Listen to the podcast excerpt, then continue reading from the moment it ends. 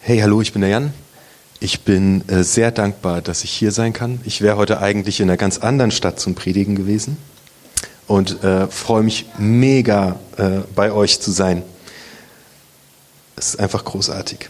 Als Kind habe ich, ähm, also als acht, neunjähriger Junge, ähm, war ich im, äh, im, im Kau Galeria Kaufhof äh, und äh, lauf da durch und ich finde einen Drachen. Und zwar einen dieser Drachen, die man steigen lässt, hoch in den Himmel. Und er war so richtig schön aus Plastik, nicht so selbst gebaut. Ich wollte diesen leuchtenden, bunten Plastikdrachen. Den wollte ich haben. Um alles in der Welt mit so einer fast durchsichtigen Nylonschnur, mit so einem grünen Plastikding, wo man die Schnur aufwickelt. Und ich wollte um alles in der Welt diesen Drachen haben. Ich habe geschaut, was der kostet. Und ich hatte nicht so viel Geld. Also bin ich nach Hause gerannt, ähm, und habe meine Eltern gefragt, äh, kann ich einen Vorschuss auf mein Taschengeld haben? Davon war mein Dad nicht so ein großer Fan. Und ich habe gezählt, was habe ich in der Kasse und es hat nicht gereicht. Und ich habe angefangen, meinen Brüdern alle möglichen Kram zu vertickern, Spielsachen, die ich nicht mehr wollte, die ich nicht mehr brauchte. Und habe geguckt, dass ich jeden Cent irgendwie zusammenkratze, um, um diesen Drachen mir kaufen zu können. Und nachdem ich alles verkauft hatte, ähm, hatte ich meine Taschen voll mit zehn, äh, zehn Pfennigstücken und eine Markstücke und ich lief äh, in dieses Kaufhaus rein und ich stand vor diesem Regal mit diesem glänzenden, in Zellophanpapier eingepackten Drachen. Und ich habe mir einen von diesen Drachen gekauft.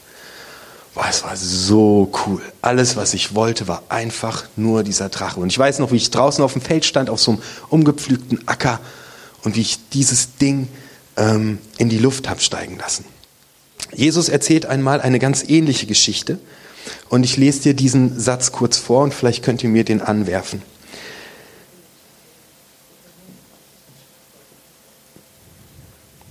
Das Himmelreich Gottes ist mit einem Schatz zu vergleichen, der in einem Acker vergraben war. Ein Mensch fand ihn und deckte ihn schnell wieder zu. In seiner Freude verkaufte er alles, was er hatte und kaufte dafür den Acker mit dem Schatz. Da ist ein Mann, der findet auf einem Acker einen Schatz. Das war zu der Zeit, als dieser Text aufgeschrieben wurde. Matthäus hat ihn aufgeschrieben. Gar nicht unüblich, dass man in einem Acker einen Schatz vergraben hat. Und es kommt ein anderer Mann und er findet ihn und er setzt alles daran, diesen Schatz zu bergen. Er möchte diesen Schatz, diesen Drachen, dieses wunderbare Ding, möchte er auf jeden Fall haben. Ich habe mal nachgeschaut, wo in der Bibel noch von Schätzen die Rede ist und ich bin bei einem Brief gelandet, den der Paulus an die Kolosser geschrieben hat. Das war eine Gemeinde. Und an die schreibt er, in Jesus Christus sind verborgen alle Schätze der Weisheit und der Erkenntnis. Da geht es um einen Schatz und Jesus Christus wird als dieser Schatz bezeichnet. Das ist ein Mensch, der findet Jesus Christus. Und wer dieser Jesus ist, das schreibt der Paulus auch in diesem Brief auf und das möchte ich dir einmal vorlesen, das ist fantastisch. Paulus schreibt an die Menschen in der Stadt Kolosser, Kolossä, was Jesus ist. Achtung, jetzt hör gut zu. Jesus ist das Bild des unsichtbaren Gottes, der Erstgeborene des Vaters, aller Schöpfung voraus und ihr weit überlegen. Denn in ihm ist alles erschaffen worden was im Himmel und auf der Erde lebt. Die sichtbaren Geschöpfe auf der Erde und die unsichtbaren im Himmel. Die Drohnenden, die Herrschenden, die Mächte, die Gewalten. Alles hat Gott durch ihn geschaffen und alles findet in ihm sein letztes Ziel. Er steht über allem und alles besteht durch ihn. Er ist das Haupt der Gemeinde.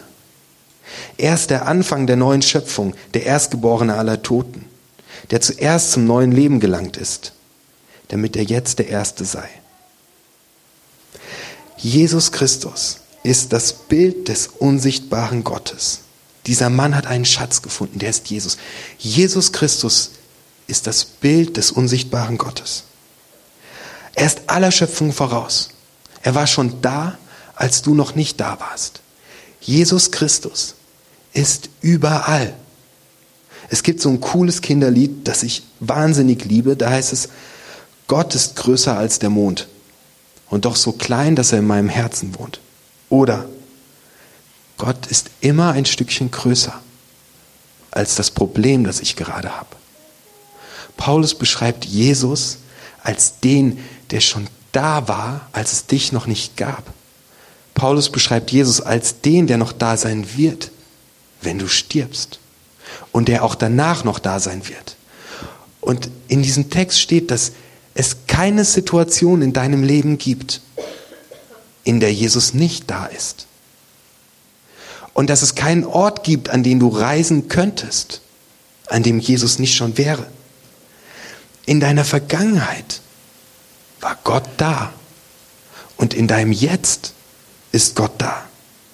Und in deinen Erfolgen ist Gott da. Und in deinem Niedergeschlagensein ist Gott da. Und wenn du stirbst, ist Gott da. Und mit Gabi war Gott in ihren Tiefen und in ihren Höhen, wenn sie sich gefreut hat über ihre Söhne und wenn ihr schlecht ging. Und als sie gestorben ist, war Gott da. Und jetzt ist Gott da bei ihr. Das ist so krass, wie hier Jesus beschrieben wird. Denn in ihm ist alles erschaffen worden, was im Himmel und auf der Erde lebt. Die sichtbaren Geschöpfe auf der Erde und die unsichtbaren im Himmel. Die Drohnenden, die Herrschenden, die Mächte, die Gewalten. Alles hat Gott durch ihn geschaffen. Und alles findet in ihm sein letztes Ziel. Jesus ist größer als die Dimensionen, die wir denken können. Der ist ewig. Der ist klein und der ist groß und der war schon immer da. Jesus ist überall. Manchmal äh, geht es mir so, dass ich sage, ja super, dass äh, du das äh, ist ja alles schön und gut, aber ich kann das gerade nicht fühlen, dass Gott in meinem Leben da ist. Aber es ist ein Fakt. Es steht da. Es ist einfach ein Fakt. Wir können es oft nicht sehen, wir können es nicht spüren, aber Gott ist einfach da. Als du dein Kind gekriegt hast, als du deinen Job verloren hast, als du deinen neuen Job bekommen hast. Jesus ist überall. Und er ist mächtiger als alles andere und großartiger als alles andere. Und er war schon mit uns, als wir noch nicht mit ihm unterwegs waren. Vielleicht denkst du, hey, du bist ja ein Pastor, Jan, du bist besonders fromm. Klar, dass du irgendwie erzählst, dass Gott da ist, ähm, weißt du was? In, Im Römerbrief Kapitel 5, Vers 8 schreibt derselbe Paulus, der diesen Text geschrieben hat, als wir noch Sünder waren, als wir noch weit weg von Gott waren, war Jesus schon bei uns und ist für uns am Kreuz gestorben. Das heißt, du kannst nichts dazu tun, ob er da ist oder nicht. Du kannst dich nicht besonders fromm verhalten, jeden Sonntag in die Kirche gehen, was nützlich ist, aber du kannst nichts dazu tun. Du kannst kein besseres Leben führen, du kannst nicht alles richtig machen, du kannst nicht lauter gute Taten tun, um in die Nähe von Jesus zu kommen. Jesus verspricht dir heute und jetzt, auch wenn du noch gar nichts davon weißt und völlig unfromm bist und auf die Kirche pfeifst und auf Glauben scheißt. Ich liebe dich und ich bin da und du brauchst nichts dafür zu tun. Jesus ist überall. Und das Zweite, was ich aus dieser Story lerne, ist, Jesus ist genug. Achtung, ich habe alles verkauft, um diesen äh, Drachen zu bekommen. Ich kriege das mit bei meinen eigenen Söhnen. Einer von denen wünscht sich eine neue Konsole zum Zocken. Eine Blazy. Die kostet aber richtig viel Asche. 400 Euro oder so. So viel Geld hat mein Sohn nicht. Er macht genau dasselbe wie ich früher und ich stehe nebendran und ich lach mich kaputt. Er preist seinem kleineren Bruder seine tolle Konsole an, wie geil die ist, bis, mein, bis sein kleinerer Bruder glaubt, die wäre das Schönste auf der Welt und er wollte es schon immer haben und er vertickt ihm diese Konsole und er sammelt sein Geld zusammen und guckt, wo er noch irgendwo was herkriegen kann, dann darf ich mit ihm in den Mediamarkt fahren und sehe, wie er davor steht und er kauft sich diese Playstation. Und sie ist genug. Mehr braucht er nicht mehr zum Glücklichsein. Es wird noch Jahre anhalten. Der Junge macht nichts anderes mehr als Playstation zocken. Alles, was er will, äh, hat er bekommen und er hat alles verkauft. Er hat alles andere verkauft, um das zu bekommen. Und dieser Bauer verkauft alles, was er hat. Alles. Da steht alles, das ist ein Superlativ. Der verkauft alles, was er hat, um sich dieses eine, um sich diesen Schatz zu kaufen.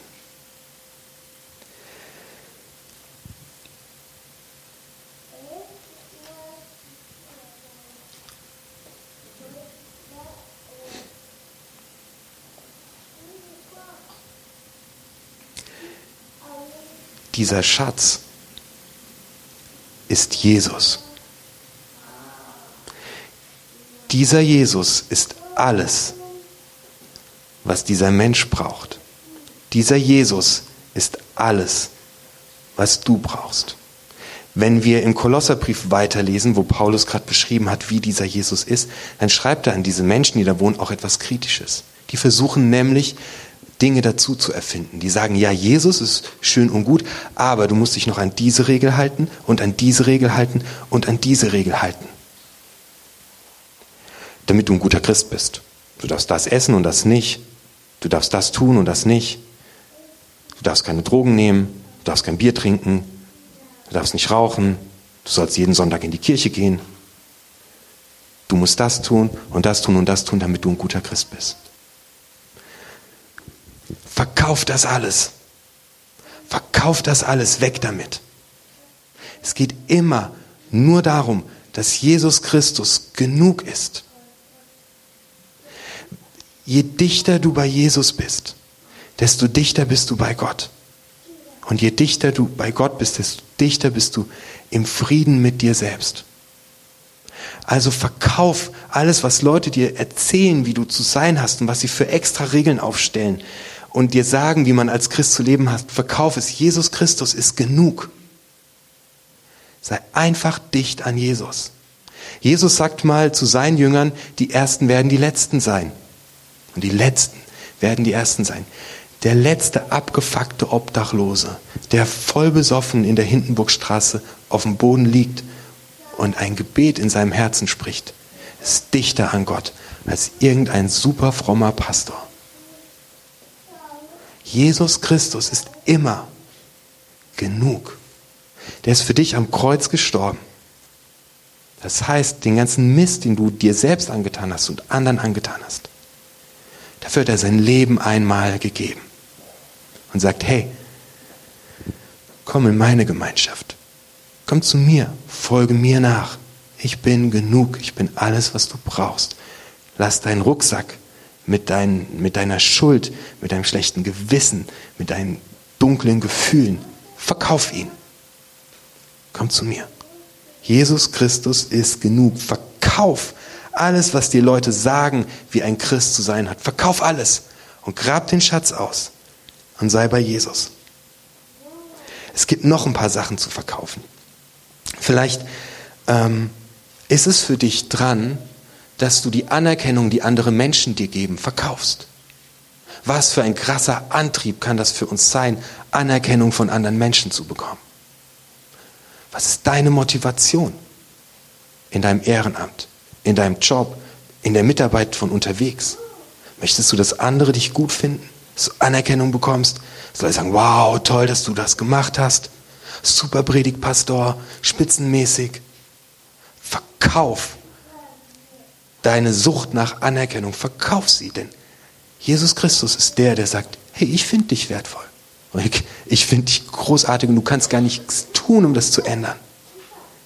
Verkauf es. Verkauf den Fame, nach dem du dich sehnst. Denn dieses Fass wird nie voll werden. Vielleicht ist die Motivation, warum du Dinge tust, Sorge oder Ängste. Du handelst getrieben. Verkauf's. Verkauf es. Verkauf das alles und verlass dich auf Jesus. Vielleicht ist deine Motivation Leistungsdruck. Verkauf's. Vielleicht ist deine Motivation Harmonie. Du willst, dass immer alles harmonisch ist, dass bloß keiner Streit miteinander hat. Und dafür verrenkst du dich und tust dies und das und jenes. Verkauf es. Verlass dich auf Jesus. Jesus Christus ist genug, weil der gibt dir eine Identität. Der sagt dir, wer du bist.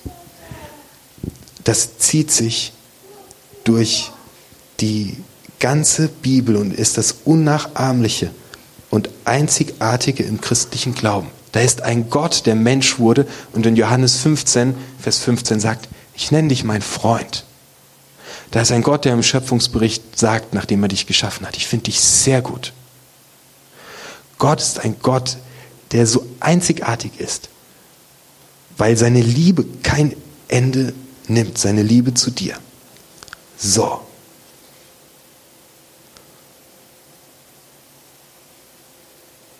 Achtung, ich habe mir irgendein Codewort ausgedacht. Bei dem sollte die Band nach vorne kommen. Und ich habe es vergessen. Grab den Schatz aus. Dig it out, dig it out, dig it out. Grab den Schatz aus. Verdammt, grab den Schatz aus. Grab diesen Schatz aus. Jesus Christus. Verkauf alles. Hör auf, irgendjemand zu sein, hör auf, irgendwas zu machen und grab einfach diesen Schatz aus. Dieser Schatz, Jesus Christus, ist der Schatz, der dir in seiner tiefsten Art und Weise zeigt, wer du bist. Der Gabi hat dieser Schatz gezeigt, wer sie ist. Und sie ist in ihrem Leben mit Jesus unterwegs gewesen. Und sie ist nach ihrem Tod mit Jesus unterwegs. Sie lebt mit ihm in Ewigkeit. Grab diesen Schatz aus. Ich bräuchte mal jemanden, der mir kurz ähm, hier vorne hilft. Und zwar einfach nur erstmal das Mikrofon halten. Weil ich habe hier keinen Ständer und ich brauche beide Hände. Dankeschön. Also, diesen Schatz Jesus ausgraben heißt, deine eigene Identität zu finden, herauszufinden, wer du bist. Wie Jesus Christus sagt, ich liebe dich von meinem ganzen Herzen. Das ist das, was du bist. Nicht das, was andere sagen, nicht das, was du selbst sagst, nicht das, was du tust, verkauft das alles. Du bist ein Mensch, den Jesus von seinem ganzen Herzen liebt. Identität darin, das heißt das Ich-Sein. In dem Wort Identität steckt identisch. Wenn du diese Hand bist und Jesus ist diese Hand, dann geht das so übereinander.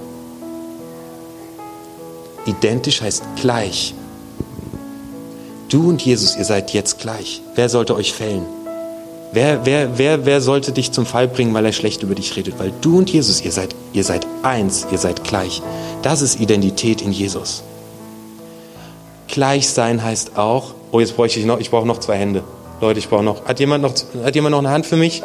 So, kannst du das mal irgendwie so davor halten? Vor meine zwei Hände. Auch so, du musst so machen, so? Ja, so, so. Gleich sein heißt auch, das wird jetzt schon richtig stabil hier. Ich bin gleich. Ich habe nicht ein Sonntags- und ein Montagsgesicht. Ich habe Schatten und ich habe ich hab Sonnenseiten, aber beides, ich bin gleich, ich bin klar, ich bin echt, ich bin authentisch, ich bin ganz, weil ich mit allem, mit diesem Jesus identisch bin. Ich brauche niemandem was vorspielen, ich bin einfach echt. Du, du selbst, du bist einfach echt. Ich bräuchte noch irgendjemanden, der zwei Hände hat. Der, äh, Tina hat auch. Mann, mega. Kannst du die auch noch so davor halten? Voll krass. Jetzt wird das, jetzt wird das richtig stabil hier. Du bist auch gleich mit den anderen Leuten um dich herum. Weil die auch in Jesus sind. Und es geht da gar nicht darum, ob ihr dasselbe denkt. Ihr könnt so grundverschiedene Ansichten über die Welt haben. Aber ihr habt ein Ding, was eure Einheit ausmacht. Und das heißt, Jesus Christus ist für euch am Kreuz gestorben. Und ihr seid wertvoll in eurem tiefsten Wesen. Und das könnt ihr euch gegenseitig zusprechen. Manchmal ist Jesus im anderen stärker als in mir. Und das brauche ich.